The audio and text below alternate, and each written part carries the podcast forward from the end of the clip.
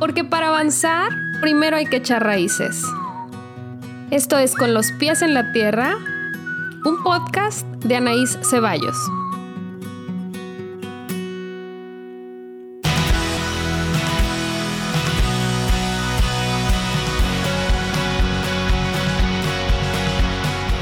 Este es el episodio número 16 de Con los pies en la tierra. Hola, ¿cómo están? Bienvenidas una semana más, un episodio más y una invitada más, que ahora es mi comadre, aparte. tengo tengo influencias, influencias con la invitada pero justo antes de picarle grabar, le estaba diciendo el por qué la invité y ahorita se van a dar cuenta. Es un tema que me parece muy importante tocar y que no creo que escuchemos muy seguido de profesionales de la psicología en general. Entonces, por eso la invité. Se llama Sandra, pero ahorita ella se presenta y nos platica qué hace. ¿Cómo estás, Sandra? Hola, muy bien. Gracias, Anaís, comadre, por invitarme a tu podcast. Gracias por aceptar. Yo creo que nos tardamos. Sí, nos hemos tardado en colaborar en, algo. Sí, llevamos muchos años de amigas y comadres, pues ya también bastantes, porque tu hijo ya es más grande que los míos, pero nunca hemos hecho nada, es verdad. Entonces ahora le dije, ¿aceptas? Y me dijo, sí, va. Entonces aquí estamos.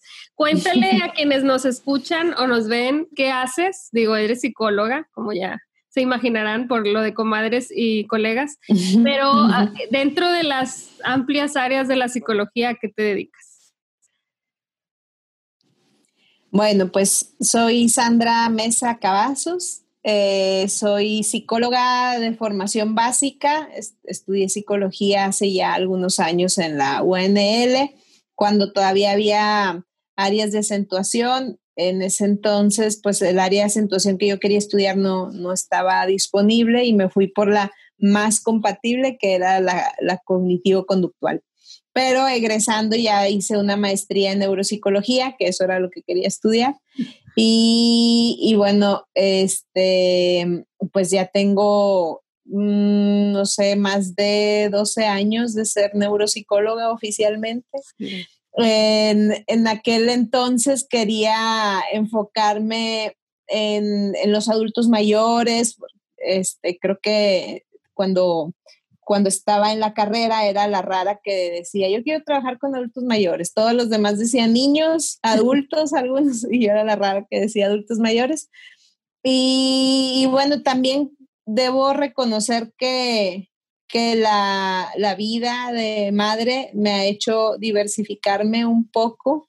Tengo un hijo con, trastorno por déficit de atención e hiperactividad y eso me ha llevado a que em, en lo que me he especializado en los últimos años no sea solo adulto mayor. Entonces me gusta plantearlo ya no en, en referencia a un grupo poblacional, sino más bien a un proceso cognitivo. Yo soy neuropsicóloga especialista en atención, memoria y funciones ejecutivas. Y así, ya puedo, queda más claro. sí, así puedo atender a personas independientemente de su edad, atender a personas que, que, tengan alguna dificultad en alguno de sus procesos, ¿no? Y pues como durante mis prácticas en la maestría atendía a muchas personas con problemas de memoria, con Alzheimer y otros tipos de demencia, etcétera, pues en eso fueron, en, en, eso estuvo muy enfocada mi práctica al principio. Y me imagino que todavía te pasa que te dicen doctora porque, porque no nos ven a los psicólogos, digo, y que la mayoría no estamos en esta área, ¿verdad? No son, digo, ha crecido, hace poco le pregunté que si conocía a alguna neuropsicóloga, me dice, no, es que ya somos muchos, pero antes eran muy poquitos, entonces era como, yo los veía en, en lo que trabajaban y si, si a mí a veces todavía me dicen doctora algunos pacientes, pues me imagino que a ti más, porque el tipo de trabajo es más del área médica a ojos de la mayoría de la población, ¿no?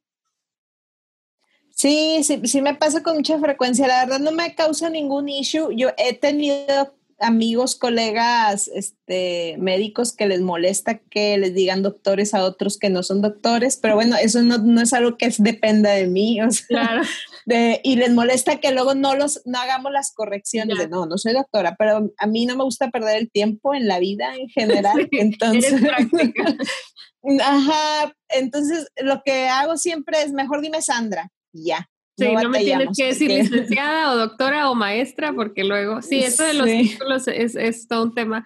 Y sí, creo que los médicos a veces son un poco celosos, pero no todos, ¿verdad? Tú tienes, pues digo, social médico, o sea, es como existe diversidad en todas las, las profesiones, ¿no? Pero sí, es, es como un área de la psicología que no es tan conocida, siento yo, o tan bien entendida, no nos queda tan claro a la mayoría de qué se trata. Yo te decía ahorita que en la psicología, cuando estudiamos la carrera general, pues no nos explican mucho sobre neuropsicología. Quiero pensar que ahora ya, ¿no? O sea, de, de las épocas en las que estudiábamos nosotros, ahora ha cambiado eso, ¿no? Y la neuropsicología sí ha ido ganando terreno popular, digamos. O sea, ahora sí ya se, ya salió más a la luz su importancia, ya quedó más claro como para un psicólogo general.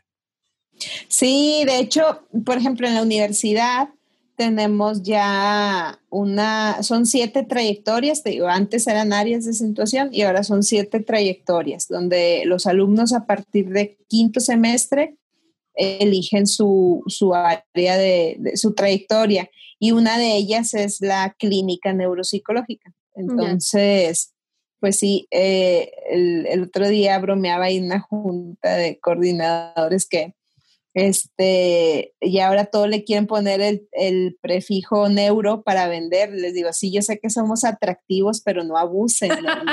No, pueden estar diciendo que todo es neuro.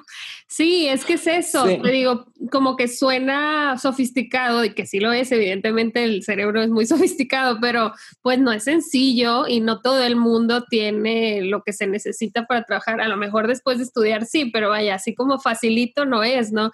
No es de tomar un curso o de nada más aventarte un taller y ya sé de neuropsicología, o sea, pues es como en tu casa, hiciste una maestría, te has seguido formando, das clases, coordinas, o sea, es un trabajo como pues distinto que quienes somos, no sé, psicoterapeutas, que, que no quiere decir que no nos formemos, pero es distinto, trabajas el área emocional y ya no estás tan metida como en lo otro, ¿no?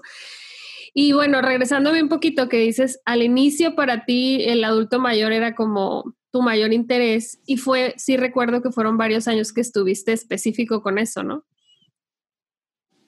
Sí, sí estuve, pues yo creo que, no sé decirte con exactitud, mm, a lo mejor hace cinco años empecé, empecé como a, y, te digo, tiene que ver con la maternidad, o sea que, sí, que con el diagnóstico de Andrés. Sí, pero sí estuve trabajando, pues a lo mejor 2015, 2016, más o menos hasta ahí, con adultos mayores eh, principalmente. Ahora sigo trabajando con adultos mayores, pero más apoyada en mi equipo. Y, yo creo que al, final eso tiene más eh, valor, el poder aprender a trabajar en equipo, que no es cualquier cosa. Este, yo bromeo con, con mi socia, con la doctora Karina Rodríguez, que es geriatra, este, bromeo con ella y le digo, es que tú y yo ya no somos amigas, somos hermanas. Y ella así como, ay, cuela, le digo, no, es que nos agarramos del chongo ya. Igual que los hermanos, no como al principio que los amigos no se pelean. sí, es complejo y digo, más en profesionales, ¿no? El, formar un equipo sólido y que se entiendan en, en, los tratamientos diagnósticos y todo. Justo hace unas semanas una paciente me comentaba que quería llevar a su mamá a un lugar y digo, lo digo así porque así me lo decía. Y ya que me lo describió, le digo, ah, un centro de día. Yo me acuerdo que yo conocí los centros de día gracias a Sandra, porque pues yo no sabía que eso existía, ¿verdad? Estamos hablando de hace que unos 14 años, no sé, muchos años. Eh, y Sandra estaba, estaba poniendo un centro de día para, para adultos mayores. Y, por ejemplo, eso, muchos no sabemos que eso existe. Digo, no sé si siguen existiendo tantos, pero como que es, algo que sirve, que tiene todo el sentido y que no tenemos la noción. O sea, como que pensamos en adultos mayores y pensamos en el asilo o la casa de retiro, pero no pensamos en el centro de día, que es una alternativa. Y yo te comentaba que el invitarte a hablar de este tema se me hacía bueno porque la pandemia ha puesto la luz en, ese, en esa área un poco descuidada o un mucho, ¿no? De tanto a nivel familiar como profesional en la psicología. Se nos olvida que está ahí esta población que adulto mayor, pues no siempre están muy mayores, siguen siendo personas autónomas en su mayoría, ¿no? Entonces, por ejemplo, eso de los centros de día, ¿cómo ha ido evolucionando la atención ahí? Pues mira, sí hay más, eh, hay más oferta en la ciudad, en, el país en general, ¿no? O sea, sin duda, es más, inclusive yo creo que las residencias para mayores también se han ido eh, diversificando en cuanto a los servicios que ofrecen. Entonces, antes, como bien dices, era mucho de o, un asilo, o que ese término no me gusta tanto, pero bueno, una residencia para mayores o en casa que los hijos se aventaran el paquete, ¿no? No había más opciones, o contratar un enfermero, un cuidador, etcétera. Pero Hoy, hoy sí existen como estos servicios intermedios de un centro de día. Las mismas residencias empiezan ya, bueno, ya tienen bastante tiempo ofreciendo estas modalidades. Hay algunos inclusive centros que van más allá de ser un centro de día, sino centros de, de estimulación donde se les ponen actividades físicas, donde hacen actividades sociales, cognitivas, este, y como que, ya tratan, o sea, como que brindan, vamos a decir, como el tratamiento que alguien como tú, que eres especialista en el tema, puedes prescribir el tratamiento junto, por ejemplo, una geriatra como tu socia. Ustedes prescriben y no necesariamente tendrían que brindar ustedes el servicio, sino que pueden ir a uno de estos lugares como estos, estas residencias que ahora se han dado la tarea de diversificar y ya tienen especialistas de que terapia física o neuropsicólogo, etcétera. Sí, eh, hay inclusive algunos, algunas residencias geriátricas bastante grandes que son más del, del gobierno o que tienen ahí una, este, eh, apoyo vaya gubernamental y que, porque luego también ese es otro tema, que son ser, eh, servicios muy costosos y no cualquier familia tiene acceso. Pero bueno, hay algunas residencias de, de adultos mayores que son un poco más accesibles económicamente hablando, que ya ofrecen también servicios integrales de, de nutrición, de ah, activación física, de, neuropsicología, de psicología. Entonces, creo que en ese sentido eh, vamos bien socialmente hablando. Hay mucho tabú todavía. Eh, y es que también es, es un, una decisión muy difícil. O sea, haciendo un ejercicio de empatía, yo muchos años decía, este, ay, sí, qué padre. Si yo, cuando sea adulto mayor, yo quiero que me lleven mis hijos a una residencia y ya no daría problemas, pero ahora que he estado seis meses encerrada, digo. Como que no está tan padre. Como que ya, no, ya pisas. Y además, pues uno va envejeciendo, entonces ya no es tan, tan sencillo decir, este, hay porque hay, o sea, cuestionar, porque hay adultos mayores que dicen que no está, que no les gusta, o sea, porque luego sabemos de la tía, la abuelita que dice, yo aquí en lo que sea, pero sí, lo último, que nunca me vais a dejar a una residencia, ¿no? Un asilo. Entonces, pues sí, eh, sí hay mucho estigma, pero te digo, también es cierto que ha mejorado mucho este tipo de, de lugares, o sea, el, las actividades que hacen, sí, y la calidad de vida que les dan también a las personas. Ya no solo es cuidarlos, de que estén bien atendidos en cuanto a limpieza y a comida, sino que ya se, se encargan de más áreas, pero justo eso, ese tema que tocabas me, me interesa. no, porque yo siempre digo que la vejez, y tú me dirás porque tú eres la experta, eh, que en nuestra mente no vamos envejeciendo, o sea, no nos cae el 20 tan fácil. Y yo lo veo tanto en mí, así como tú dices, de, oye, pues yo hace 10, 20 años me sentía súper madura y ahora que estoy más grande digo, no, pues para nada estaba madura, ¿no? O sea, era cero madura y yo me creía que sí. E igual ahorita yo me siento joven, el otro día en uno de los podcasts dije algo, decía yo que el pilates era para señoras y me, me habla una amiga y me dice, ¿y tú qué crees que eres? pues eres una señora.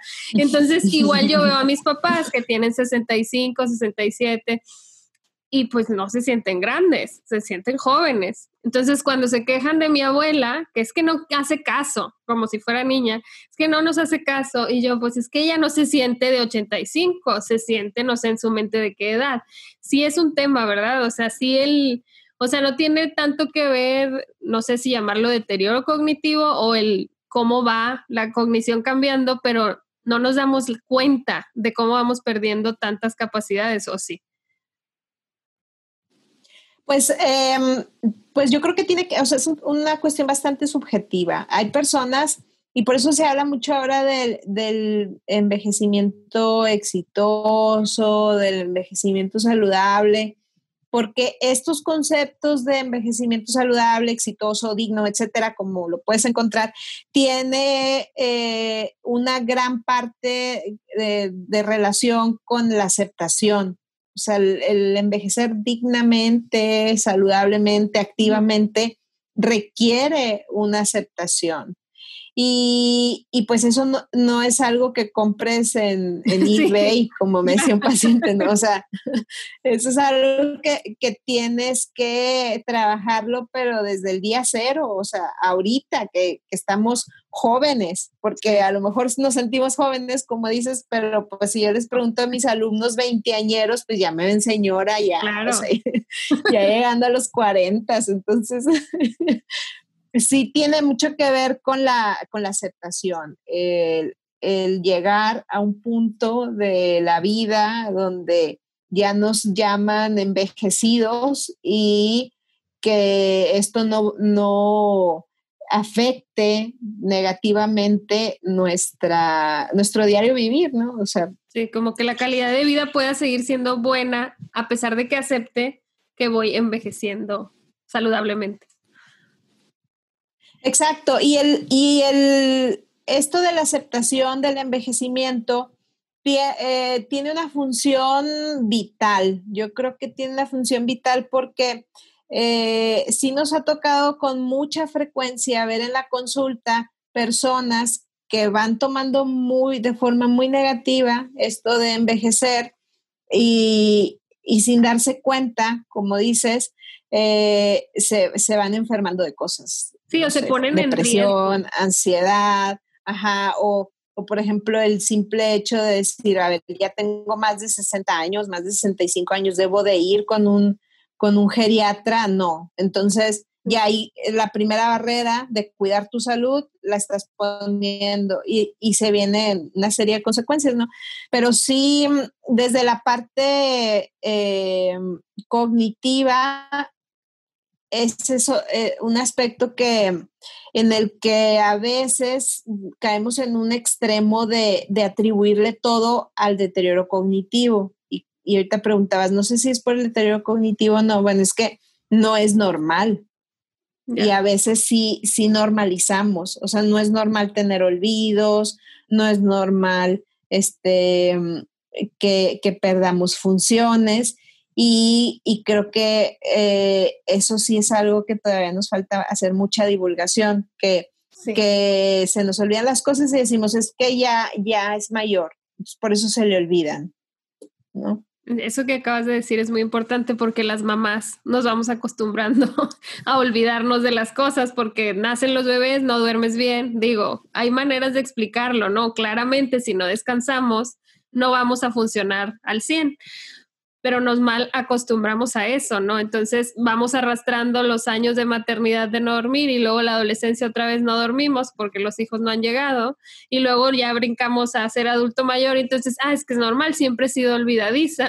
Y como bien dices tú, no, o sea, hay que hacer un análisis y revisarte con una neuropsicóloga como tú o con un geriatra, dependiendo el caso o donde estén.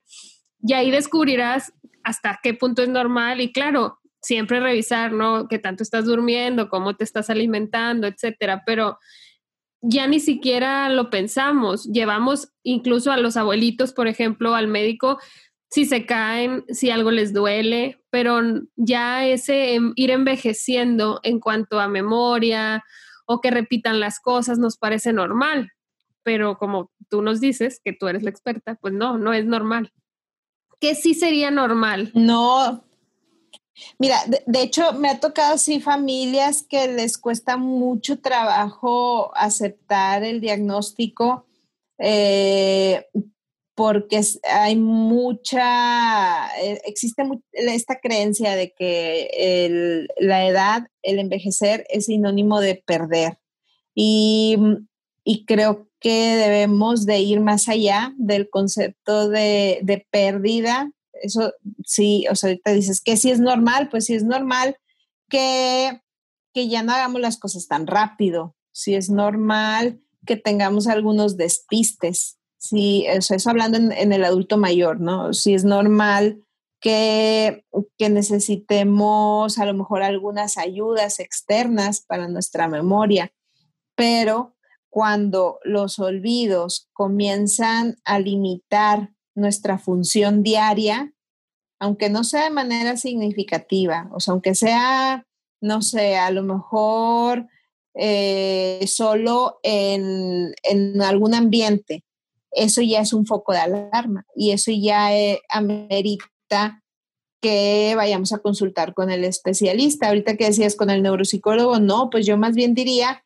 con, con el geriatra, o sea, que sea para empezar, yo siempre recomiendo, todo mundo mayor de 60 años debe de tener un geriatra. Eso debe ser ya un monstruo. Como sociedad debemos, exacto, debemos de tener esa cultura.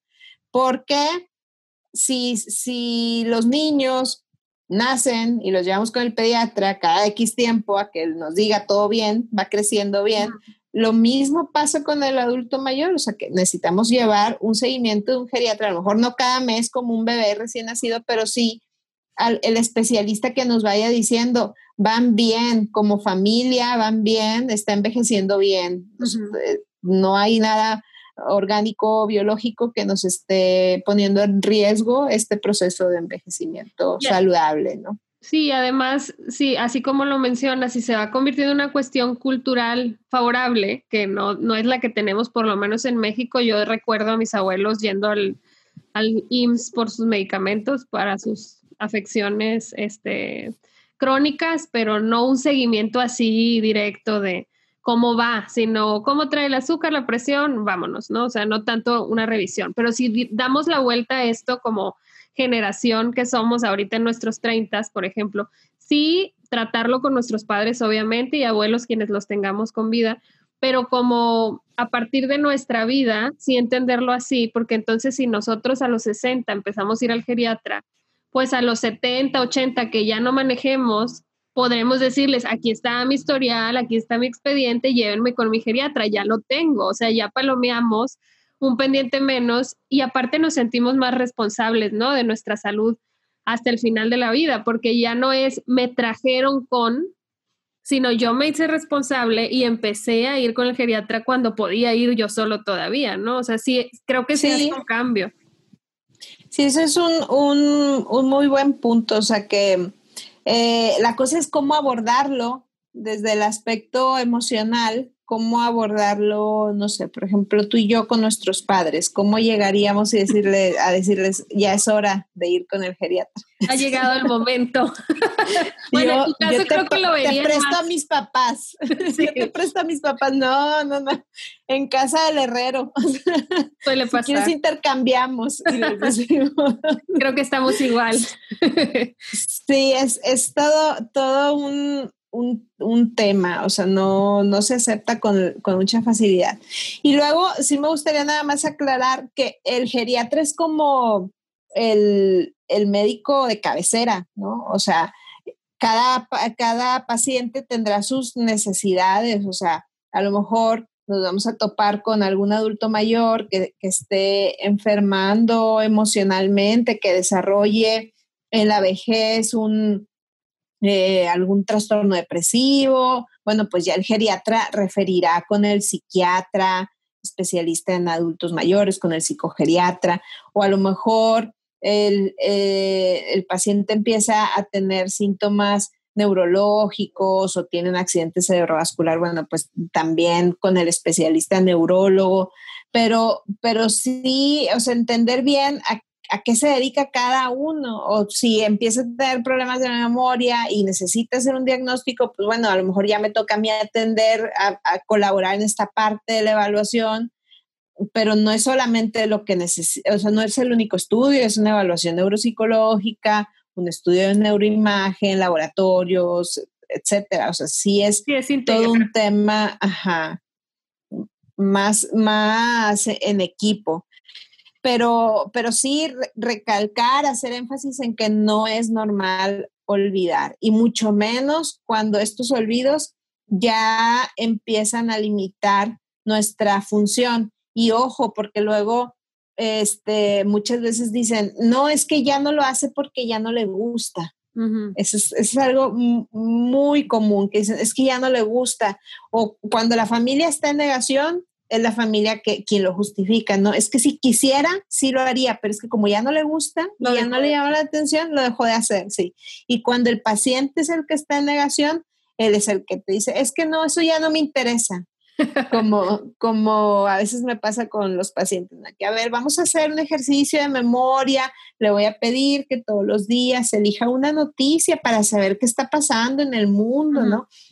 Y no, es que eso ya no me interesa siempre. Eso, eso, no, no, antes sí, antes sí me interesaba, pero ya no. Entonces, exploras un poco y te das cuenta de que en realidad es porque hay una alteración en las funciones nésicas y, y, y es mucho más eh, sencillo decir no me interesa a decir no puedo ya. Es que ya no lo recuerdo. Y justo cuando decías lo de que no es normal, recordé que tú, no sé si lo sigues dando, pero dabas unos talleres de memoria, ¿se llamaban? Sí, sí, sí Eran talleres, sí, sí, hace, pues hace mucho estaba emocionada porque empecé a hacer unos talleres de memoria eh, que había aprendido a hacer en la maestría y cuando estaba trabajando en el hospital universitario, pues empezamos ahí a hacer unos talleres de memoria. Y luego nos invitaron a colaborar en, un, en el proyecto de la universidad, este, de la Universidad para los Mayores, y ahí empezamos a hacer talleres de memoria masivos que eran grupos poco didácticos porque eran grupos muy grandes, pero bueno. Pero algo, algo les servía era un peón, entonces pues me pidieron que lo hiciera y ni modo, aunque yo no estaba muy a, favor. y luego ya creo que se quedaron ellos haciendo los talleres de memoria y yo por, este, por mi cuenta con Mayori, que es el proyecto este que tengo con, con Karina Rodríguez, este, en Mayori hemos hecho ya tenemos algunas generaciones de egresados de los talleres de memoria, que son básicamente espacios de donde semanalmente nos reunimos a hablar sobre nuestros olvidos, así un poco. Hola, soy Sandra y se me, sí, soy Sandra y se me olvidan las, pierdo las llaves, ¿no?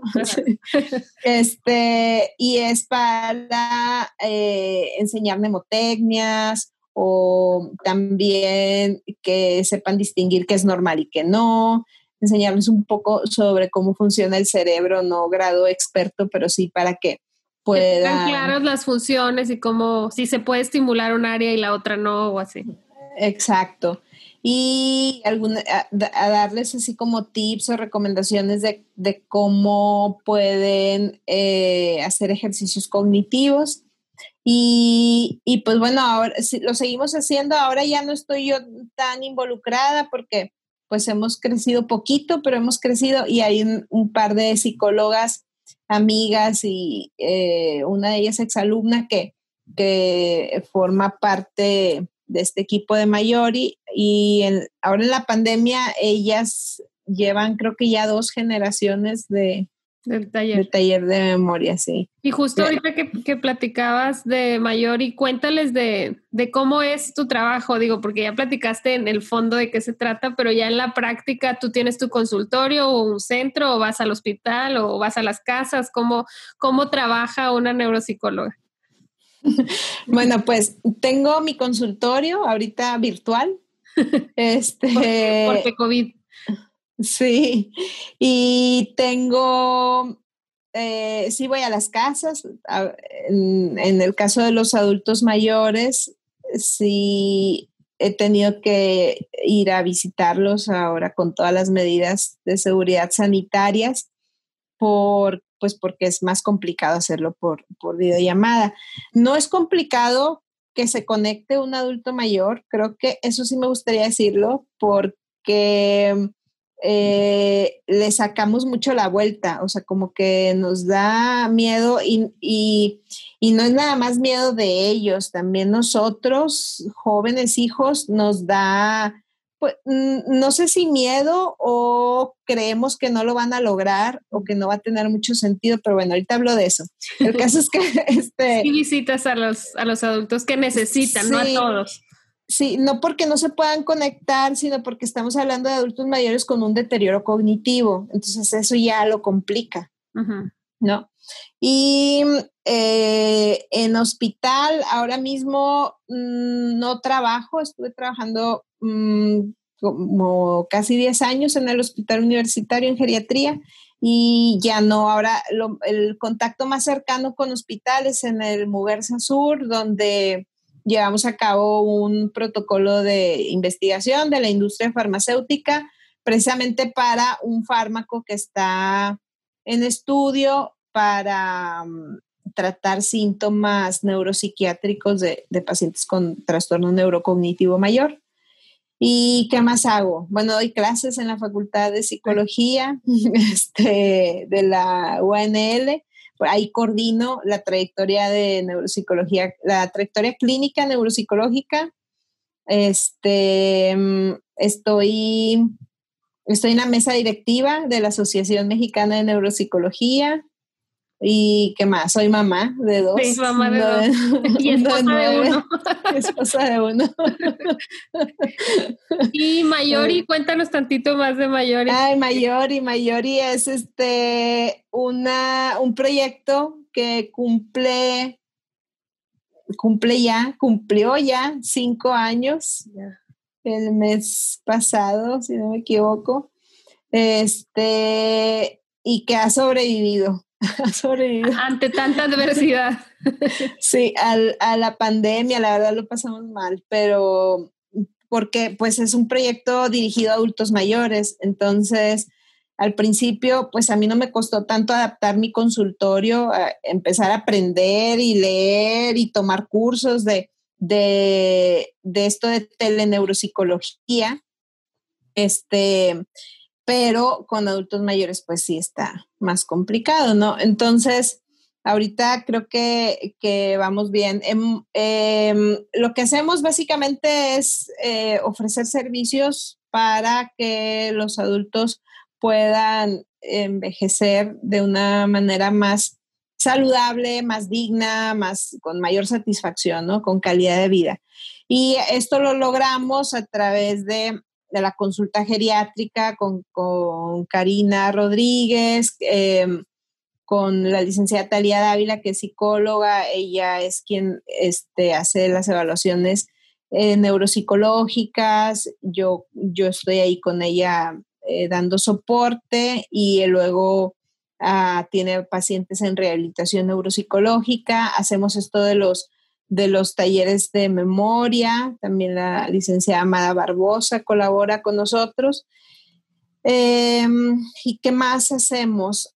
Últimamente hemos estado buscando la manera de, conectar a los adultos mayores a la tecnología.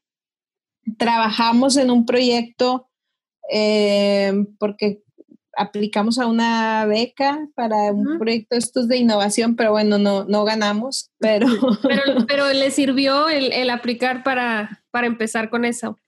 Sí, sí, estuvimos haciendo, ah, pues alguna, desarrollando el, el, proyecto en general, ¿no? Para buscar que sea mucho más sencillo, bueno, que sea más ligero el confinamiento porque hay muchísimos adultos mayores que están confinados solos.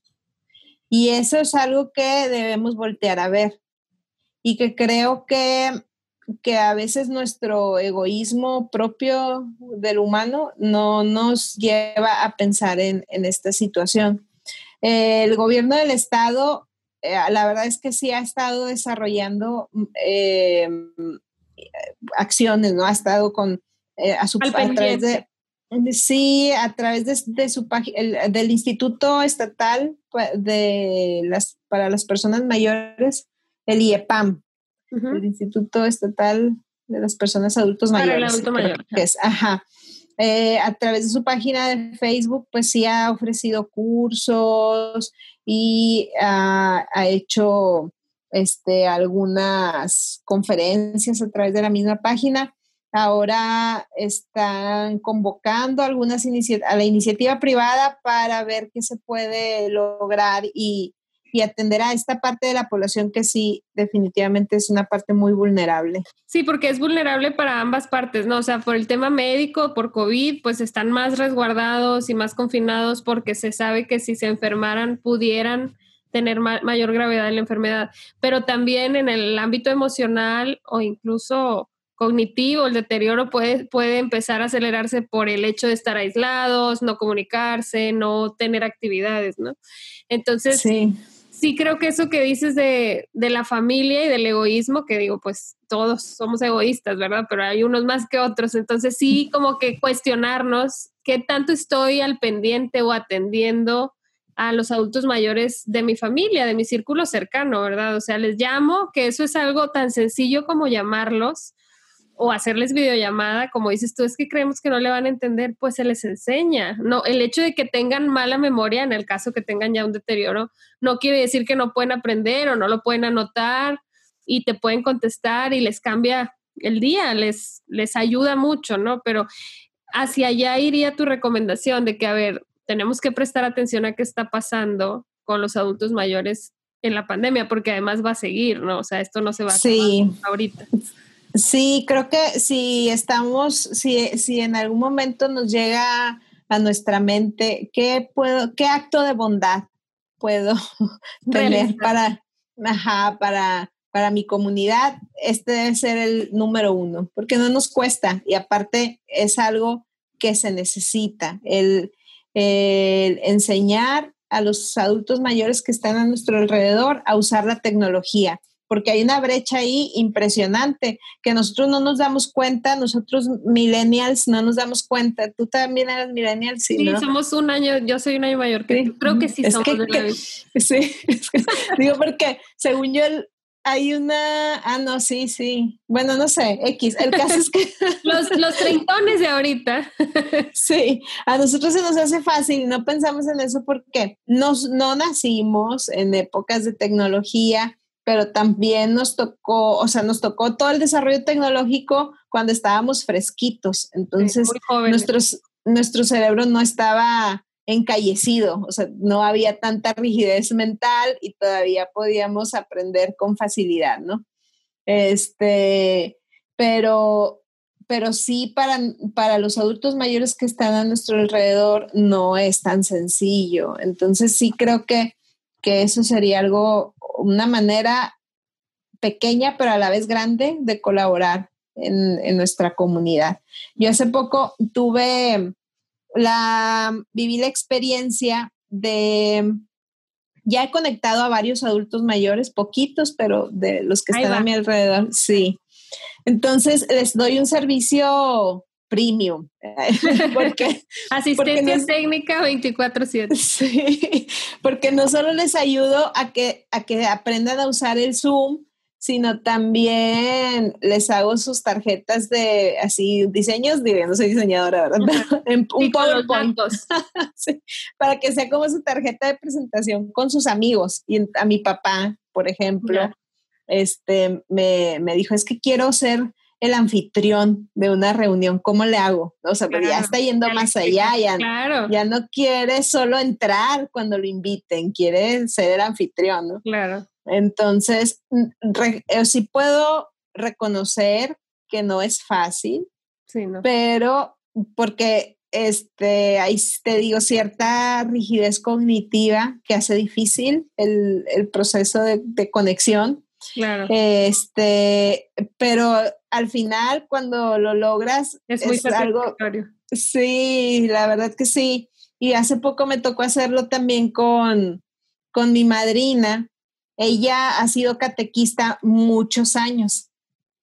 Y, y pues ahora que está confinada, les dijo a, las coordinadoras que no, que este año pues no, no iba a poder ser catequista porque no le sabe. Y entonces fue así como, a ver, a ver. No le sabe, va a aprender. ¿Cómo que no le sabe? No le sabe, yo le enseño. Le dije, madrina, dígales que sí y que le asignen un grupo y yo me encargo de que usted pueda ser la anfitriona de una reunión de Zoom. Y, estaba muy nerviosa, la verdad. Y, este, y yo también debo confesar que hubo un punto en que sí me puse nerviosa. Dije, se que no lo voy a lograr. Hay retos que no se logran, pero lo logran. no nos rendimos, ninguna de las dos. Ella en su frustración, este, les da, le da mucho miedo picarle y descomponer las máquinas. Eso es algo que que encontramos con frecuencia. Es que justo es la diferencia en la generación, porque justo nosotros nos vale, nosotros le picamos a todo y por eso hemos sobrevivido, porque, porque aunque no sepamos, le picamos y nuestros padres es de, es que no sé, y se quedan viendo nada más el aparato. En cambio, los niños desarman las cosas y las vuelven a armar y, y, si se descompuso les vale porque creen que salen de los árboles. Pero sí, ¿lo logró tu madrina o no lo logró? Sí, hoy fue el segundo sábado de anfitriona con sus, con sus niños. O sea, es una catequista de casi 70 años. Y está dando, catecismo, catequismo, eh, catecismo a, párvulos. O sea, le dieron el grupo de los pequeñitos. o sea, es un doble reto. Porque, claro, la atención de los niños chiquitos en una videollamada.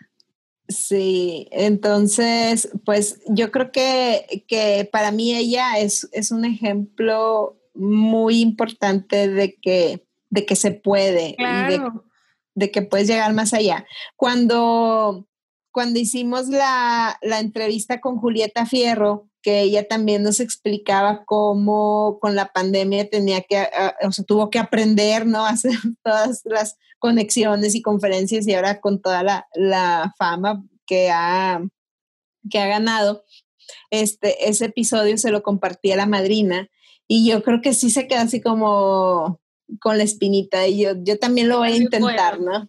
Claro, yo ni me acordaba, pero al inicio de la pandemia también, yo ya llevo, tú ya sabes, varios años, como cuatro o cinco, en Zoom, dando mis terapias. Y pues antes era raro, como que no, no, era muy bien visto por la comunidad. Y ahora pues hubo la necesidad y mi papá pues es psicólogo y da terapia todavía, tendrá 67, creo que acaba de cumplir. Y Anaís, enséñame a usar Zoom. Y yo, pues bueno, entonces estaba él, otra señora eh, mayor que yo, pero pues está más joven que mi papá, que trabaja con él y yo. Entonces ahí entre los tres yo le decía, píquenle acá. Y si mi papá no le entendía, ella le ayudaba y así hasta que lo lograron. Y bueno, te vamos a marcar. Y es así, pero es mucha paciencia y mucho creer que van a poder para poderles dar, echar porras. Y entonces cuando ellos te dicen, no, mejor ya no, tú le dices, no, claro que sí, aquí te espero. O le intentamos otra vez, o checa el internet, porque a veces es cierto que no es tanto eh, que no sepan, sino que a veces tienen máquinas, o sea, computadoras muy viejas porque antes no las necesitaban, ¿no? Entonces, esa es una, hay que ver el, el equipo que están usando, etcétera.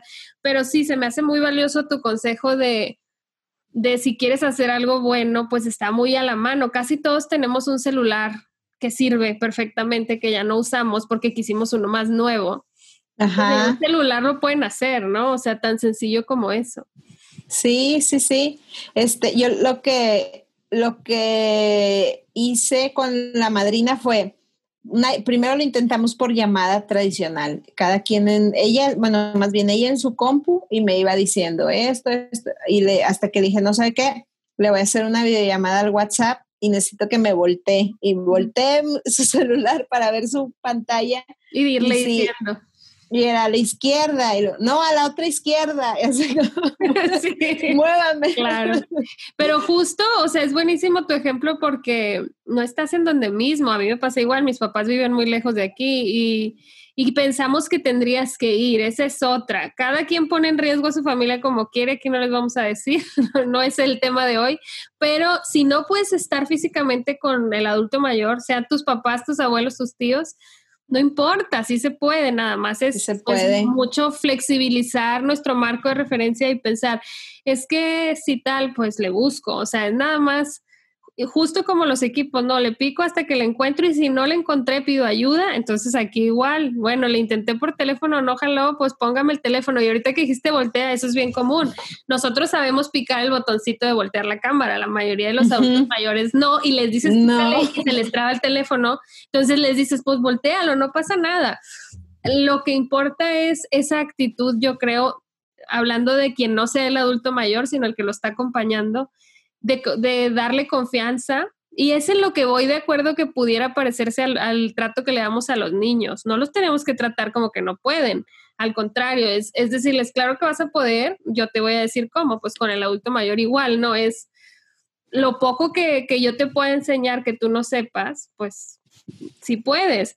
Y aparte valorar mucho todo lo que ellos pueden darnos todavía, ¿no? Porque pues no se les ha acabado la vida. Luego empezamos a ver cómo se ha ido alargando, ¿no? La, la edad de los años que vivimos, pero de repente como que de los, no sé, 70, 75 en adelante ya casi no acudimos a ellos, casi no les pedimos consejo o no los escuchamos y con el simple hecho de escucharlos, pues ellos están ejercitando mil cosas, ¿no? Memoria, este, platicar, la atención, etcétera, y, y el enriquecimiento es mutuo, pero sí se nos olvida, sí como que siento que esta cultura de ir rápido, de todo en la tecnología, pues de repente los vamos dejando de lado y pues ponernos a ver la tele no es lo único que, hay que hacer, ¿no? O sea, hay mucho que podemos hacer con ellos.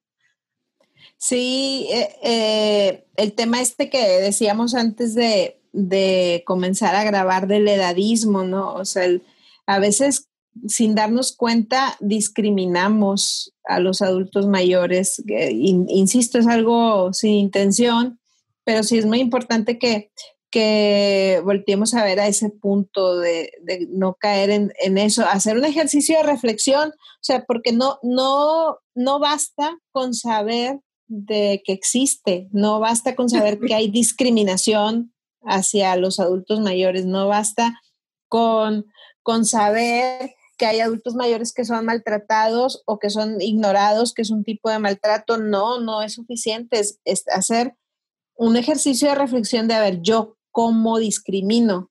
Sí, ¿en qué puedo mejorar? ¿De qué manera no lo he hecho como debería, no? Sí, no dar por sentado que, ay, mira, los de allá qué feo que maltratan. No, o sea, yo como discrimino y así ya al menos estás un poquito más cerca de, de descubrir si tienes alguna conducta que puedas mejorar, no, no para señalar, porque sí, luego uno se, se encuentra sorpresas. O sea, yo he caído en la en la cuenta de que a veces, como dices, el estilo de vida tan rápido y, luego, mm, no sé, a mí me pasa que pues tengo que estar a lo mejor coordinando alumnos, maestros, este, los pacientes, no sé, mucho de mi trabajo es dar instrucciones es, para eso nací. es tu estilo y el mío también. Así somos, mandonas. la gente, pero no, nosotros somos, damos instrucciones. Sí, damos instrucciones. Entonces, a veces se me olvida que, con quien estoy hablando es mi mamá, la que me dio la vida. Entonces, no, no puedo darle instrucciones así como lo hago en ocasiones. No debo, no, porque ella debe de tener un lugar especial en, en, mi vida, porque fue, es, soy quien soy por ella, porque me formó y porque me cuidó y porque dio muchas cosas por mí. Entonces, eso, eso me ha llevado a, a estar en momentos de mi vida de, de, hablar con ella y decirle, ¿sabes qué? La forma en que te hablé hace rato no fue la correcta. Estoy, claro, y aparte dándome eso, cuenta. A ella le regresa un todavía puedo, porque aparte nuestros padres nos admiran y nos quieren y nos escuchan con, porque claro, sabemos, entre comillas, cosas que ellos no, pues hemos estudiado otras cosas, pues simplemente vivimos en un mundo distinto, ¿no? Porque ellos crecieron en otra época.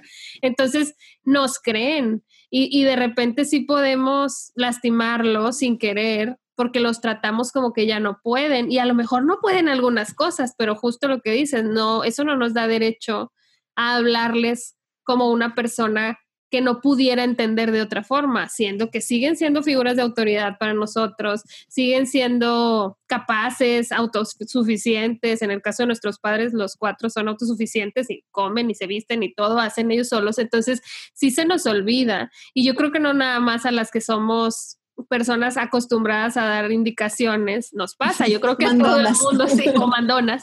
Este, yo creo que a todo el mundo le pasa. Vamos, empezamos a minimizar y como te digo, pasa lo mismo con los niños. Es una cuestión cultural que tratamos a los niños como que no saben y a los grandes como que ya se les olvidó. Y pues no, no somos una sociedad que solo gira en torno de la gente que está en el medio. En realidad todos importan, todos pueden hacer sus cosas. Solo es cuestión como de atrevernos, como dices tú, que eres la experta en el tema y aún así te descubres cayendo en estas, en estas formas de tratar a tu madre o a cualquier otro adulto mayor en algún momento y decir esto no está bien y lo reconozco y lo cambio. Ya desde ahí ellos se sienten mucho más valiosos de nuevo, sienten que retoman su lugar y pues es mucho más posible ayudarlos en el momento en el que lo necesiten, ¿no? De que, oye, se me está olvidando, ya no van a tener miedo de decirlo porque saben que en vez de que les digamos, ves, es que te dije que ya no podía, les vamos a decir, ah, yo te llevo, claro, con la doctora indicada, etcétera. O sea, sentirse apoyados, pero no juzgados. Sí, creo que es, es, muy importante. Pues antes de irnos, porque ya se nos está acabando el tiempo, quiero que les platiques de tu podcast, porque no solo yo soy podcastera, y la comadre también tiene su podcast y está muy padre. Cuéntales del proyecto del podcast.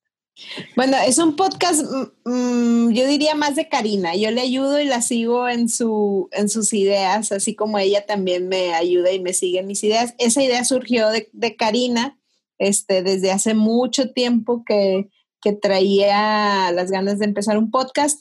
Eh, ha, ido a cursos y eh, porque ella es así muy ñoña, entonces se, ha, formado mucho en el tema y en el mundo del, podcast. entonces yo le sigo, le sigo la onda y la apoyo en esas ideas. Y mm, hace un año nuestro primer episodio fue sobre el Alzheimer por el Día Mundial del Alzheimer que acaba de pasar hace cinco días, que fue el 21 de septiembre. Entonces, hace un año empezamos con, este, con estos episodios. Ya vamos en la segunda temporada. Se llama La ciencia de la experiencia. Este, ese nombre se le ocurrió a Juanca, mi marido. este, y sí hablamos principalmente del adulto mayor y temas que giran en torno a, la geriatría, la gerontología, pero hemos empezado algunas eh, series que mm, eh, hacen que, toquemos otros temas de salud también, de, salud, que es lo que hacemos, pero, pero si, por ejemplo, empezamos una serie de en colaboración con la Asociación Mexicana de Neuropsicología, entonces son episodios de neuropsicología. Este, Karina empezó una serie que se llama Desde la geriatría, entonces ahí invita ella a, a geriatras, ¿no? Y, de temas de enfermedades y cosas este, de salud, de prevención, de, geriatría. Este, tenemos una serie que se llama Perfiles que Inspiran, y entonces buscamos a, personas que destacan en la comunidad por algo que, que no sé. Que realicen, sí, como que hace tal cosa y me parece inspirador, lo invito. Sí, este, creo que iniciamos esa serie con Tere Villarreal de Dillon, que es la, presidenta de la Asociación de Alzheimer Monterrey, este, y que ella está ahorita muy, muy involucrada también, ocupa un puesto ahí en el IEPAM. Y, y ese episodio me encantó porque eh, ella decía, nunca me habían, nunca me habían preguntado por mí, ¿no? O sea, es como, siempre era de la asociación, del adulto, y, me encantó conocer su historia, muy inspiradora, la verdad, porque es una mujer súper trabajadora. Y bueno, y, luego en esa serie de perfiles que inspiran, pues hemos tenido a, a, a más invitados, a Julieta Fierro, que ese episodio me hizo llorar tras bambalinas. Los vamos a tener que escuchar. Pero este ¿dónde los encuentran? En YouTube sé que están.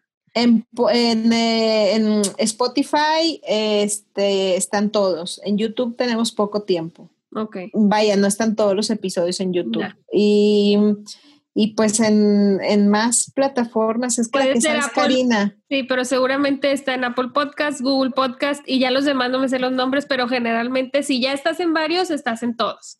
sí, es que ella usa una cosa que se llama, es, hay como una plataforma, ¿no? Donde te lo sube al mismo tiempo a todos Así lados. Bueno, es que las cosas técnicas ella, ella es la buena. No importa, pero bueno, lo buscaremos porque sí sigue, digo, ya cumplieron un año, pero ahí sigue y lo van a seguir haciendo, con pandemia y todo le han seguido. Eh, y me, ahorita, antes de despedirnos, te voy a comprometer a invitarte después a hablar específicamente de lo que haces con los niños, porque justo nos platicabas al inicio, ¿no? De cómo el ser mamá te cambió, obviamente, pero en el trabajo también, en lo laboral, con el diagnóstico de Andrés, ¿no? De tu hijo, que, que a partir de su diagnóstico tuviste quieras o no, es como ese deber, porque seguramente te encontraste con cosas dentro de la práctica de la psicología con los niños que dijiste, hmm, aquí puedo hacer algo también. Sí, la verdad es que sí, estoy muy emocionada con eso también. Ay, me emociono con todo. Pero es lo que yo les digo, que se nota que nos gusta lo que hacemos porque trabajamos en fin de semana y apasionadas, ¿no? Sí. Este, e, esta semana, el jueves pasado, iniciamos un grupo de ayuda mutua para padres de niños con déficit de atención e hiperactividad. Ah, y estuvo bien padre, nos gustó mucho, fue la primera reunión, lo vamos a hacer cada mes y pues está abierto ahí, pero luego sí, nos pasas, nos pasas la info para, para yo igual publicitarla ahí con la gente que me sigue, pero más allá de eso, sí, a mí me pasa mucho, pues tú ya sabes, yo no veo niños, pero sí veo muchas mamás y me pasa mucho que, que, no solo me preguntan con quién llevo a mi hijo, sino qué hago yo, es como que aquí qué onda conmigo. Entonces, eh, me suena muy, muy interesante el grupo porque hay mamás que les da todavía vergüenza hablar de los diagnósticos de sus hijos, es entendible y respetable, pero es buenísimo saber que existe un espacio donde se puedan desahogar sin sentirse pues muy vulnerables de alguien que no las vaya a entender, ¿no? Sino con padres que estén pasando por lo mismo. Pero sí, tendremos que hacer otro episodio. No sé si es específicamente del trastorno o si de toda la atención de niños y la neuropsicología, pero ya lo veremos. Por lo pronto, dinos en dónde te encuentran, porque tú no eres de, de mi club de, de, las redes sociales y estarte publicando todo el tiempo, pero sí te pueden encontrar, o sea, por ejemplo, Mayori sí tiene redes sociales, ¿no? Sí, Mayori tiene redes sociales, este, en Instagram, en Twitter, en, Facebook, este, creo que es E, e Mayori, si no me equivoco. De todas formas, me las pasas y yo las pongo en la descripción del, episodio. Y a ti directamente, si alguien quisiera una evaluación de su hijo o de su papá o de su abuelito, que te busquen por correo, por teléfono o por dónde es el medio. El, a través del WhatsApp, esa es mi, mi, forma, la forma en que me pueden contactar. Este, en Mayori tiene un, un, correo electrónico que nos llegan a, a, las que estamos ahí en el equipo, vaya, y también ahí nos pueden contactar. Pero si no, yo no tengo página web ni... Ni te andas ahí exponiendo como una. no, o sea, sí, sí me expongo. Lo que pasa es que me falta vida, bueno, no me falta vida, me falta tiempo para vivir más. Sí, tienes, muchas, muchas actividades ahí a la, a la, par, pero sí, diles el número de todas formas o yo se los pongo o que me lo pidan. Sí, mi celular es el 811-236-3161. Ahí está, para quien quiera, es altamente recomendada. Digo, yo ya le he mandado pacientes, pero incluso gente que no esté en Monterrey, pues ahorita tienen la superventaja de que está trabajando en línea, porque en épocas normales les hubiera dicho, no, pues no puedo, porque estaba llena de trabajo presencial, pero ahorita es una buena alternativa. Y yo he estado haciendo mucho énfasis en mis redes en eso. Hay que acostumbrarnos a pedirle ayuda al especialista indicado, no solo el psicólogo, no solo el médico justo lo que decías de la geriatría, vas con un médico general y te refiere, vas con un pediatra y te refiere si tiene algo el niño, igual con un geriatra y te refiere. Entonces, vamos normalizando eso, vamos haciendo parte de nuestra vida el ir con un especialista, que para eso estudian tanto cada especialista, y nos hace mucho más sencillos los tratamientos a todos, ¿no? Incluso a ti como neuropsicóloga, si te llegan ya con un tratamiento adecuado cuanto a lo médico, pues es más sencillo, ¿no? Sí, y, pues en general el, trabajo interdisciplinario, ¿no? O sea, luego a, veces creemos desde la psicología que estamos en competencia. A mí de eso no me gusta nada porque pues para nada, más bien el paciente necesita en ocasiones de la atención de un psicólogo clínico, de un neuropsicólogo, o a lo mejor de alguien, no sé, psicólogo infantil, depende, ¿no? Sí, eso, pero vaya que dentro de la psicología también se puede trabajar de forma ah, claro, este, cada área Sí, nos falta. un trabajo que no, que no mencioné, pero que me encanta también. Colaboro en una asociación de pacientes con enfermedad mental severa como esquizofrenia, bipolaridad, TOC, etcétera. Y ahí me gusta mucho, yo siempre les digo que yo juego un rol secundario. Ahí los buenos son los psiquiatras, los psicólogos de distintas formaciones, psicoanalista, cognitivo conductual, de todo. Este, y yo hago rehabilitación neuropsicológica con ellos para buscar que los tratamientos que están siguiendo tenga, sean un poquito más acelerados, vaya, la reinserción social y laboral sea más acelerada.